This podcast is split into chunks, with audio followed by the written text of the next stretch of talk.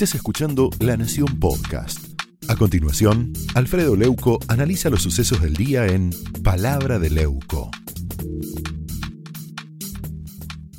Que el diputado Mario Negri, eh, anoche, aquí en este canal, dijo, la Argentina que desean Cristina Kirchner y Alberto Fernández no está a 100 kilómetros. Estamos a solo siete diputados de que tengan el control de la Cámara Baja y se queden con todo. Por eso, la energía de Juntos por el Cambio no puede estar puesta en el 2023. La elección clave es la de este año. Esto es lo que dijo Mario Negri y lo podemos escuchar, lo dijo aquí, en La Nación. Está muy, muy puesta en el 2023 y creo que la energía tiene que estar puesta acá. Le doy un solo dato. Dale, dale, En la Argentina de Cristina, de Cristina, mejor dicho, de Cristina Fernández de Kirchner, vicepresidenta constructora de, de este modelo de sociedad y del triunfo, está a siete diputados en diciembre. A siete diputados de la Argentina de, de Cristina.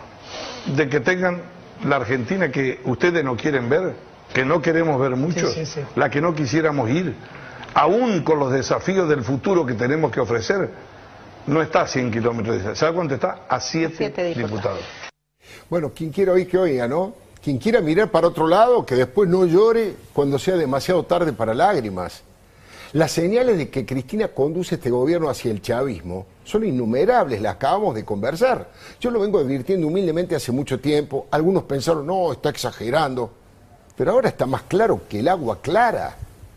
Por supuesto que cuando digo que nos quieren convertir en Venezuela, lo hago como una conjetura de trazo grueso. Es una metáfora política, jamás podríamos tener el mismo régimen por dos cuestiones básicas. Primero, las Fuerzas Armadas Argentinas, por suerte, están absolutamente ajenas a la política y en cambio en el gobierno de Nicolás Maduro son el principal y casi el único sostén.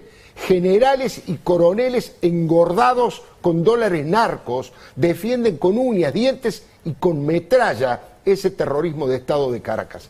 Y el segundo tema es que la clase media argentina, el mundo productivo, todavía por suerte tiene reflejos democráticos importantes y además un olfato suficiente como para ponerle el freno de los votos y las movilizaciones a cualquier proyecto autoritario y corrupto como el de los Kirchner. Claro, algunos plantean diferencias semánticas, pero eso es lo de menos, que cada uno le ponga el rótulo que quiera. Yo le llamo chavismo K porque me parece más didáctico, más directo para entender el ADN de lo que se está construyendo. Otros hablan de populismo autoritario, de autocracia o de nacional populismo. Incluso no estaría muy errado caracterizarlos de ladri feudalismo progre. Lo importante no es el título, es el contenido. Eso es lo que cuenta y lo que preocupa. Insisto, me parece que a esta altura, además de encender una luz de alerta roja en el tablero de la democracia, tenemos que comprender que hay un sector de la sociedad que va rumbo hacia el chavismo,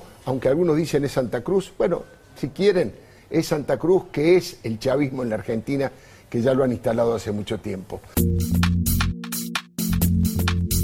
Esto fue Palabra de Leuco, un podcast exclusivo de La Nación. Escucha todos los programas de La Nación Podcast en www.lanacion.com.ar. Suscríbete para no perderte ningún episodio. Estamos en Spotify, Apple Podcast, Google Podcast y en tu reproductor de podcast favorito. Seguí escuchando La Nación Podcast.